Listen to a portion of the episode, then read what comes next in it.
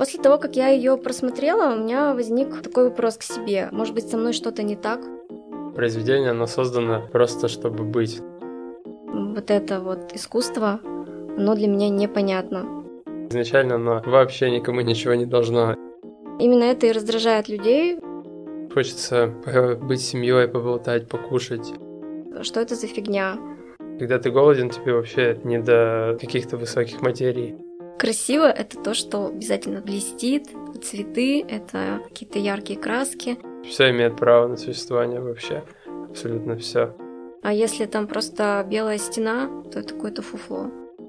Искусство, оно как раз задает вопросы, оно не отвечает на них. Что это нарисовал Рома Бантик, что там есть определенная концепция у него. Ну, вы можете представить, как выглядит эта картина по ее звуку. Красивые каракули какие-то, и все. Угу, понятно. Скажи, пожалуйста. Скажите, скажите, пожалуйста. Скажи, пожалуйста. Всем привет! Это подкаст «Скажи, пожалуйста», подкаст про явления, события, идеи и проекты, которые актуальны и интересны здесь и сейчас. Меня зовут Аня, я автор и ведущая подкаста.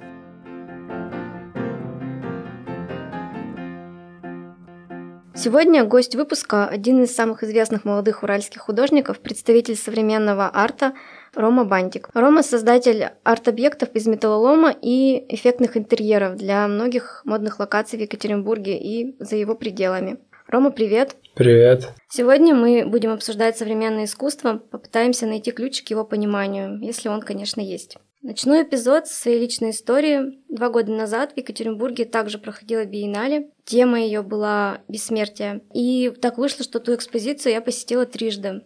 А, произошло это из-за того, что мне приходилось из-за непонимания объектов читать все аннотации.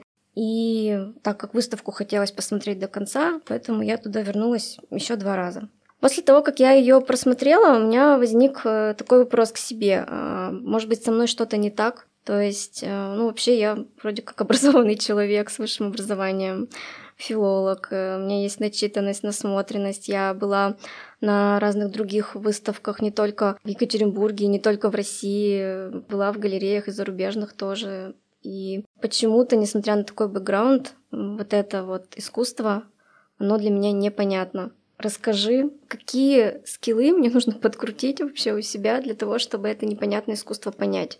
Потому что, на мой взгляд, наверное, именно это и раздражает людей в современном искусстве. То есть они смотрят на него, им непонятно, и они говорят, что это за фигня, у меня ребенок так может и так далее. Расскажи, возможно ли вообще обычному человеку понять искусство и как это сделать? То искусство, которое мы называем современным. Тут на самом деле тоже все одновременно и просто, и сложно э, в том плане, что искусство, оно же всегда идет как зеркало времени, как происхождение его, то есть у нас не кнопочные телефоны, у нас сенсорные телефоны, ну, то есть прогресс постоянно идет, мы этим пользуемся, и искусство, оно также, оно не стоит на месте, оно соответствует, времени соответствует изменениям каким-то, и тут, вероятно, все идет скорее от самого зрителя, то есть какой он человек, так он и смотрит на произведение. То есть часто, видя произведение, человек ну, видит самого себя. То есть какие-то области для него просто закрыты, потому что он не копал в эту сферу внутри себя.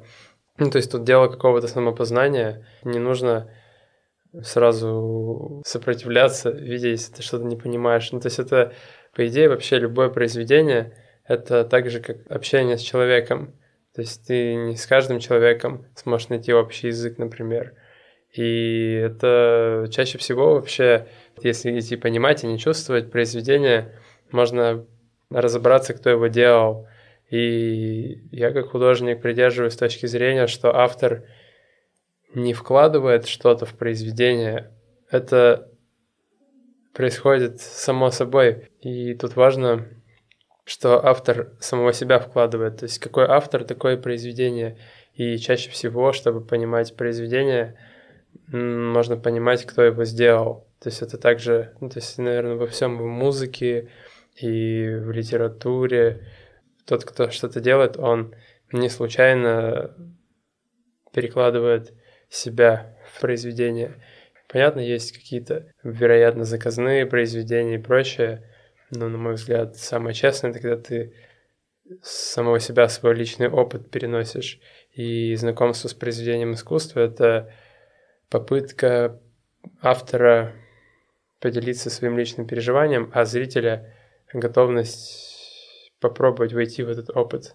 Я правильно понимаю, что в принципе тогда можно вообще не зацикливаться на том, что вкладывал автор в произведение, а просто смотреть и какие мысли пришли, такой смысл произведения. Верно? Вероятнее всего, да, то есть это можно прочитать, Любая, на мой взгляд, аннотация к произведению — это приблизительный набросок на случай, если ты не понимаешь, как ну, этим пользоваться, как инструкция. То есть часто ты берешь какой-то прибор, и у тебя интуитивно получается с ним разобраться. И тут, я думаю, то же самое. Бывает зашло, бывает не зашло. Ну, то есть это так же, как музыка.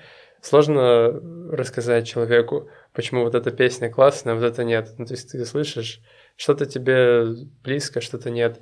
Опять же, также со временем какие-то произведения музыкальные, ты что-то впервые слышишь, вот тебе вообще не нравится, а потом ты вслушиваешься и такой, вау, ничего себе, это тебя очень надолго цепляет. И, в принципе, визуальное искусство то же самое, только, возможно, как-то у нас вот такие стереотипы появились, что это как-то немножко по-другому нужно смотреть.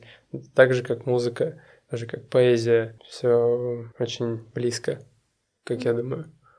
То есть изначально это искусство, оно доступно всем, и нету такого, что нужен какое-то определенное образование для того, чтобы понять, или начитанность, или нужно изучить творчество этого обязательно художника, чтобы понять работу. То есть, в принципе, это все наши стереотипы. Если ты начитанный, то у тебя по-другому произведение будет восприниматься. Mm-hmm. Если ты не начитанный, они тебе будут по-другому восприниматься. То есть нет правила, что прежде чем зайти в музей или в экспозицию, ты должен быть начитанным человеком. Ну, то есть ты пришел со своим бэкграундом, со своим опытом, и что увидел, то увидел. Если ты начитанный, то тебе, вероятно, больше повезло, потому что ты больше сможешь раскрыть. То есть у тебя вкусовых рецепторов больше. Ты говоришь насмотренность, то, что ты видел в разных точках мира, это все твой багаж и твое видение ну, раскрывает больше. Ты, возможно, больше можешь впитать. Скажи, как бы ты объяснил человеку, который говорит, мне ребенок так может, там, вообще какая-то фигня, что это, ну и так далее. То есть человеку, которого это раздражает и которого это бесит, как бы ты ему объяснил, для чего это нужно, какая роль этого искусства в обществе, что оно несет, какую пользу? Тут как посмотреть искусство вообще, оно, оно просто есть. Ну, то есть любое произведение, оно создано просто чтобы быть. Ну, то есть вот как дерево. В чем смысл дерева? Ты можешь найти ему практическое применение, но суть в том, что оно просто появилось. И также произведение, оно появляется, и изначально оно вообще никому ничего не должно. И как показывает история, именно такие произведения, не остались в истории, когда автор почувствовал, что хочет это сделать, и он сделал это, и оно уже витает в интерпретациях искусствоведов или тех, кто не связан никак с искусством, то есть всех зрителей. Искусство, оно для всех, на мой взгляд, оно не может быть для элит или для не элит, ну, то есть оно вот просто есть и все, и кто в него зашел, кто с ним соприкоснулся, тот и с ним соприкасается, ну, то есть никаких нет границ. И тут очень много, вероятно, всего зависит от социально-политических каких-то вопросов потому что тот человек, у которого закрыты все базовые потребности, ему есть время чтобы разбираться в искусстве. Если человек работает с утра до 8 вечера, он приходит домой, ему просто вообще не до этого. Ему просто хочется быть семьей, поболтать, покушать, посмотреть телевизор или просто пойти даже погулять. И все равно произведение, оно может раскрыться на разных уровнях. И то есть человек с одним уровнем, он не сможет произведение раскрыть на другом уровне, но это не значит, что он не может взаимодействовать никак с этим произведением. Просто он чуть дальше не может зайти.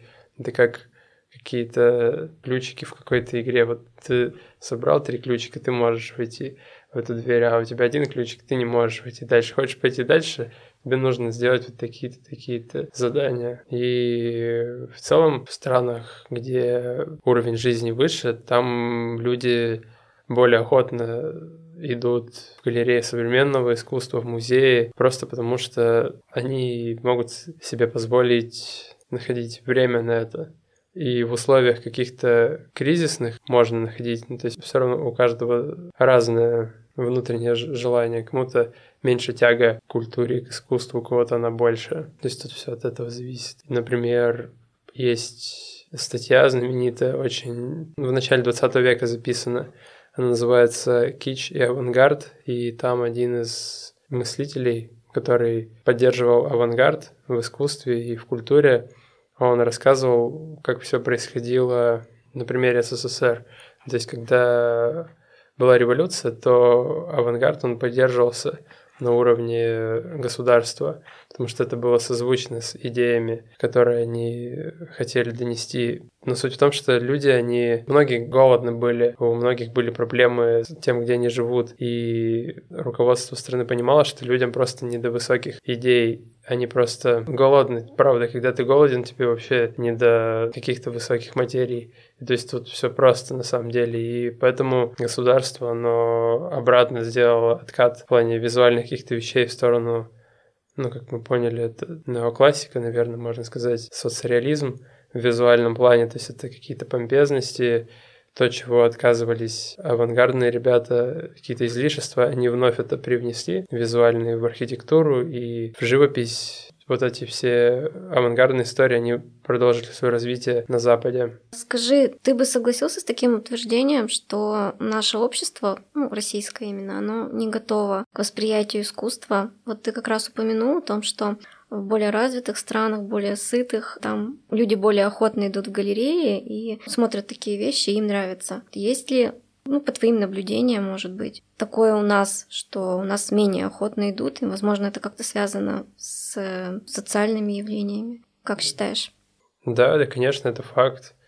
Ну, то есть человек должен быть в тепле, он должен быть сыт, у него должно быть свободное время, он не должен работать много, чтобы у него было время на то, чтобы познавать мир через культуру, через искусство. Так всегда было. Еще тоже такое наблюдение. Мне кажется, есть у нас такое, что красиво это то, что обязательно там блестит, цветы, это какие-то яркие краски. А иногда, может быть, даже они безвкусные, но ярко, значит, красиво.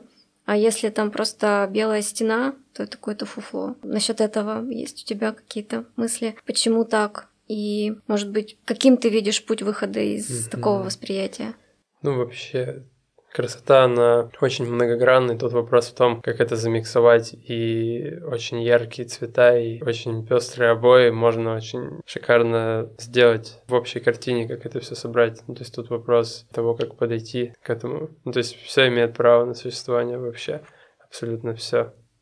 А как ты считаешь, что такое чувство вкуса? Я думаю, чувства вкуса нет, есть определенный стиль, а стиль он у каждого разный может быть. И то есть, я думаю, тут вопрос в том, чтобы найти, почувствовать самого себя, и когда ты себя почувствовал, тебе уже легче это переносить во все вокруг тебя. Ну, то есть, твой дом будет похож на тебя. Ну, то есть, он в любом случае похож на тебя. Ну, то есть, тут вопрос я думаю, в том, чтобы с собой как с человеком, как с личностью разобраться. Ну, то есть это, наверное, очень важный момент. Понять, что тебе нравится, что ты хочешь, что ты любишь. Да, что с чем ты себя не готов ассоциировать. И то есть вкус, но он, он очень разный, все очень индивидуально. Скажи, пожалуйста. Расскажи подробнее о своем творчестве. Есть ли у него какая-то единая концепция? Какими проектами ты занимаешься? На какие темы? Ровно год назад я пошел в медиум живописи металлом раскаленным и как-то думаю в этом продолжать свое движение. То есть это, если описывать о чем это, это точно можно назвать поэзией. То есть мне нравится соотносить то, что я делаю, с тем, что меня окружает. То есть ты помещаешь вещь, все время берешь ее с собой и каким-то образом помещаешь в то место, где ты находишься, и ты смешиваешь, получается, свою жизнь со своими объектами. То есть ты придаешь ценность чему-то, что тебя очень тронуло.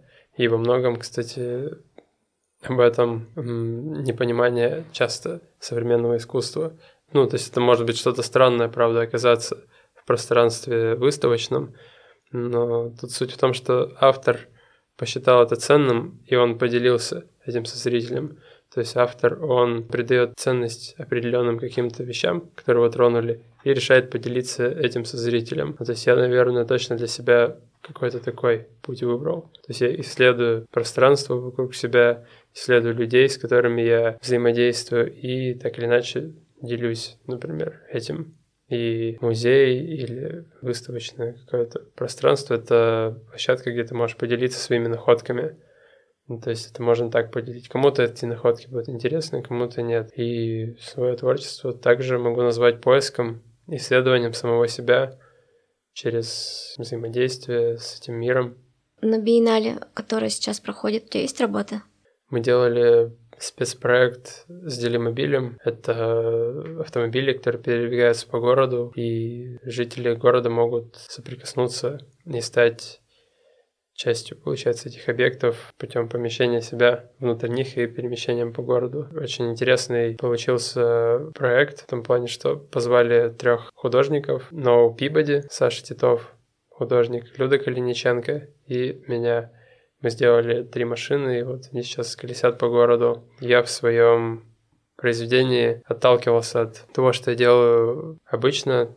Мне очень нравится Инстаграм как некое пространство, в которое ты выкладываешь свои работы, и я отношусь к Инстаграму как определенной галерее, и каждый пост — это некое высказывание, так или иначе. И вот в этом пространстве Инстаграма, я думаю, тоже замечала, когда ты выкладываешь пост, там есть возможность указать местоположение. И меня очень зацепила идея вот этих местоположений. Я посмотрел на пространство Инстаграма как на выставку. То есть на выставке же всегда автор и название работы. И все названия работ — это местоположение. Если зайти в Инстаграм, то ты можешь по названию работы кликнуть, и это разные точки со всего мира. То есть, например, вот этот объект, он тоже имеет свою точку в пространстве. И это довольно интересно. И как раз об этом был проект для биеннале. То есть автомобиль — это как способ перемещения между какими-то местоположениями. У него на крыше такой digital-экран, и в нем как раз транслируются все точки произведений, которые я делал. И, грубо говоря, этот автомобиль вроде бы он по городу путешествует, но у него на крыше транслируются геометки со всего мира, и то есть ты не понимаешь, то есть это некий народный объект, у тебя вызывает вопрос, то есть почему он здесь, почему на нем написано локатор, и тебя это вызывает вопросы. И как я думаю, искусство, оно как раз задает вопросы, оно не отвечает на них. И художник, он уже также вместе со зрителем ищет ответы на эти вопросы. Он может их найти, а может нет. Но суть в том, что эти вопросы задаются, и как-то что-то происходит. Ты упомянул о том, что художник создает какой-то объект не на заказ, а типа как он чувствует, как э, мыслит, как он видит. Тогда объясни, у тебя же есть э, работы, которые ты делаешь на заказ. А они чем-то отличаются или где граница там? Это хороший вопрос. Это все зависит, вероятно, от куратора или от продюсера, который ищет тебя в определенный проект. То есть проект подбирается так, чтобы твоя философия, она укладывалась с каким-то посланием, с какой-то миссией. И в таком случае тебе не придется что-то выдумывать. То есть проект, он будет заточен под тебя и как бы под твою тему. То есть если это не твоя тема, то тогда проще другого художника, например, позвать. И, в принципе, также в тех проектах, которые заказываются, ты также высказываешься на те темы, которые тебя волнуют. Ну, тут вопрос совпадания получается очень важный на самом деле от этого все зависит. Какие-то точки соприкосновения, с кем вы вместе что-либо делаете. У тебя бывало так, что эти точки не совпадали, и тебе приходилось отказываться от какого-то проекта? Да, очень много отказываюсь. Ну, то есть в самом начале пути, я, наверное, с 2018 года как-то конкретно стал чем-либо заниматься. И в самом начале много таких было моментов, а сейчас ты просто, ну, сразу чувствуешь, когда да, когда нет. И бывает даже сложно подобрать, но все равно хочется мягкости в этом мире и эмпатии какой-то, и как-то вежливо человеку объяснить, почему нет. Хотя ты точно знаешь, нет, ну, просто подбираешь слова, чтобы объяснить, почему нет. Тогда расскажи в связи с этим, например, ты э, сделал какой-то интерьер для ресторана или бара, у нас их несколько, где есть ну, твои работы. Ты понимаешь ведь то, что люди, которые туда приходят, они не все понимают, что это нарисовал Рома Бантик, что там есть определенная концепция у него, что это художник, который рисует в такой манере. То есть для них это просто ну, красивые каракули какие-то, и все. Для них имя это воспринимается не так. Не те смыслы они видят там, которые ты туда вкладывал. Как ты к этому относишься? Не расстраивает ли это тебя? Ну, мне вообще без разницы. Ну, то есть это, ну, максимальная свобода. То есть раньше бы я правда переживал, а после 2020 года, который сильное влияние на меня оказал, и внутренне учусь на многие вопросы ответить. И вообще это довольно интересно. То есть я точно себя не готов уже со многими произведениями ассоциировать, которые делал раньше. Ну, точно могу сказать, что все, что делал до 2020 года, ну, то есть это уже не я. Ну, даже вероятно, что вчера сделал, это уже даже не я, ну, то есть это же постоянная какая-то эволюция, и в этом, возможно, ну, есть какая-то суть. Ну, то есть то, что сейчас я делаю, ну, сильно отличается от того, что я делал в 2018 году, например. И тут сложно спрогнозировать, как отреагирует зритель. Грубо говоря, Рома Бантик в 2018 году сделал эту работу, и все, Рома Бантик уже ушел дальше, и по идее это уже не он сделал даже сам Рома Бантик, посмотрев на это произведение, он уже совершенно другим человеком на него смотрит. И тут тоже вопрос времени. Сможешь ли ты смотреть на свои произведения спустя время и как-то создавая их, тоже это прикидываю. Ну, то есть те вещи, которые я сейчас делаю, я стараюсь их делать такими, чтобы они были вне времени, чтобы даже через 50 лет меня самого они, например, удивили – и в этом плане очень сильно, когда произведение не конкретное какое-то, когда ты в него не закладываешь смысл, а являешься соавтором, то есть даешь случиться этому произведению и уже можешь как зритель на него тоже смотреть. И тогда большая вероятность, что это произведение окажется вне времени. Хотя кто знает. Но ты сейчас упомянул про арт-объекты из алюминиевых банок, вот из металлолома. А я слышала, что это ресайкл проект. Можешь рассказать про вот эту составляющую, в чем она заключается, и, может быть, ты конкретно что-то вкладывал как художник в это? Да, все картины и живопись, которую я сейчас делаю, она сделана уже из материала, который когда-либо существовал в чем-то другом. То есть это моторы, двигатели, алюминиевые банки, крышки от каких-то устройств.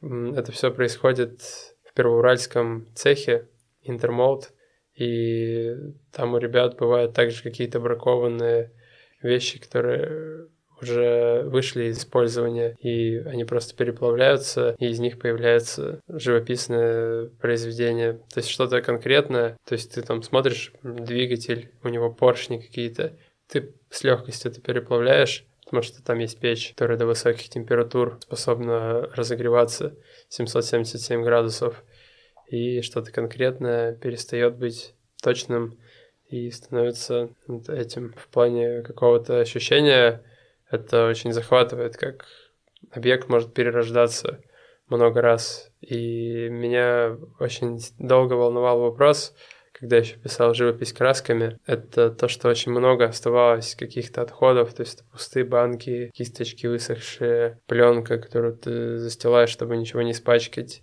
И это очень много мусора, а создавая сейчас уже картины из живописи, то есть у тебя есть ковш титановый, есть тигель, это такая емкость, в которой плавится все, и металл. То есть тебе даже не нужен холст, чтобы создавать это. То есть напрямую вместо краски используешь металл, и если тебе не понравилось произведение, ты сразу же просто переплавил и создал новое. И так получается, ты не жадничаешь, не бережешь материал, а позволяешь себе максимально делать все, что ты хочешь, потому что ты знаешь, что ты можешь бесконечное количество раз переплавить и получить новое, и ты делаешь 50 картин, ну и из них 5 выбираешь, прям супер классных, и остальное все идет в переплав. Ну, то есть ну, этот порог какой-то твоей предвзятости, он может быть здесь максимальным, потому что ты можешь сколько угодно раз это переделать. То есть это тоже такое, получается, экологичное искусство. Ну, выходит, что так. Рома, ты сегодня пришел со своей работой с алюминиевым арт-объектом, про который рассказывал. Ты сказал, что он может как-то по-особому звучать. Можешь продемонстрировать? Да, это очень удивительный объект, который можно почувствовать. Даже слыша подкаст, можно не видеть, но вы можете представить, как выглядит эта картина по ее звуку.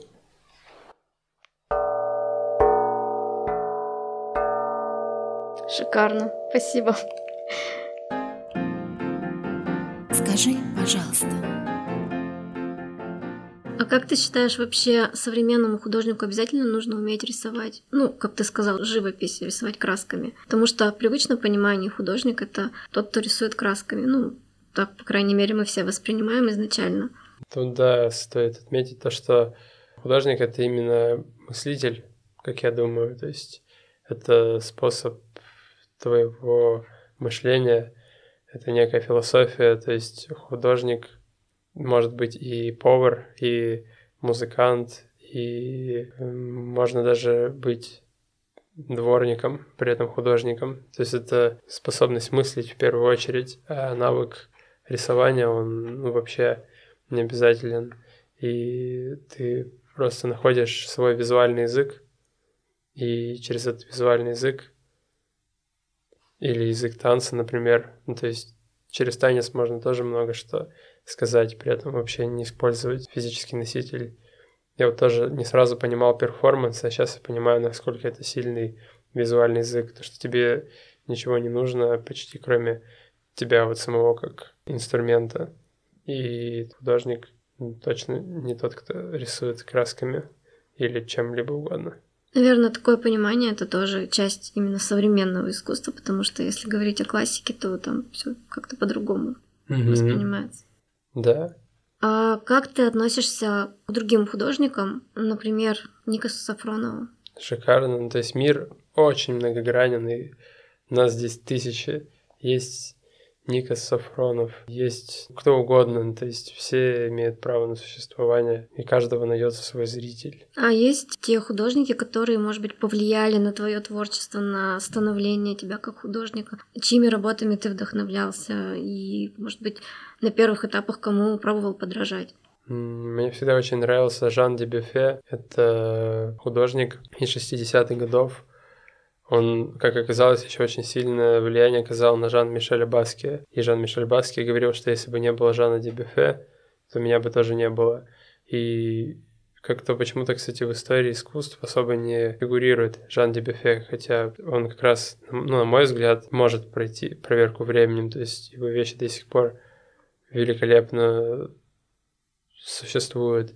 И Тут вопрос внутренней философии. Мне нравится, я когда читал про него, у него вообще была возможность всегда пойти быть виноделом по стопам отца, но он понимал, что он что-то может сказать визуальными образами. И мне нравилось его отношение вообще к материалу. Ему нравилось несовершенство материала. То есть он говорил, что камень не обработанный ему больше нравится, чем скульптура, сделанная из этого камня по итогу. И тоже он как-то говорил, что ему больше нравится пение кухарки, случайно, которое он послушал, когда гулял по улице, чем оперное пение.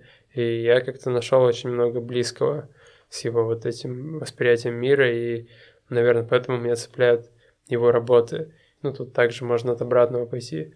Если тебя цепляют работы какого-то автора, можно почитать о нем и тоже понять, ну, то есть, почему он так сделал или нет. А можно почитать работы, прочитать про автора и после этого почувствовать его работу, например. Скажи, ты бы хотел скорее оставить какое-то наследие после себя или быть богатым художником при жизни? Ну, есть же такие примеры, например, Домен Хёрст, э, сам самый богатый художник. Но при этом, конечно, есть вопросы к его творчеству, и он достаточно скандальный. Какой вариант тебе предпочтительнее? Я бы хотел продолжать заниматься тем, что делаю, и чтобы у меня были на это средства, и также двигаться в таком же направлении, исследуя мир вокруг себя людей и делиться этими находками. Там уже как пойдет. Я вообще, правда, не загадываю никогда и не строю никакие планы. Как пойдет, так пойдет. Рома, скажи, пожалуйста, что бы ты пожелал людям, которые придут на биеннале, который сейчас проходит, как бы ты посоветовал им относиться к тем работам, которые они увидят? Я бы пожелал им относиться к этим работам так же, как они относятся к своей жизни, также поисследовать пространство выставки, пространство экспозиций и посмотреть на себя через эти произведения и на окружающий мир. Все довольно просто. Пусть это их удивит, пусть это их вдохновит, заставит посмотреть на мир по-другому, увидеть как это бывает, под таким углом, попытаться быть открытыми, прекрасно провести время. Спасибо тебе большое за то, что пришел, уделил время, поделился своей историей, своим мнением. Спасибо, что позвала. И мне очень понравилось участвовать в подкасте. Это мой первый подкаст в жизни. Вообще, я думаю, тоже запись подкаста — это определенного рода акт создания полотна, только полотна звукового. То есть два автора собираются и из каких-то своих мыслей собирают то, что вы сейчас слышите. Ну, то есть, как мы говорили в одном из вопросов, что художник — это именно вот образ мышления, то есть также можно записывать подкасты, относиться к этому как к звуковому произведению какому-то. Спасибо всем, кто послушал этот эпизод. Подписывайтесь на подкаст. Он доступен на всех основных платформах на Apple, Яндекс.Музыке, Castbox, Soundstream и других. Оставляйте свои комментарии, ставьте лайки и звезды. Это всегда очень приятно, и это важно для продвижения подкаста. Всем пока. Пока-пока.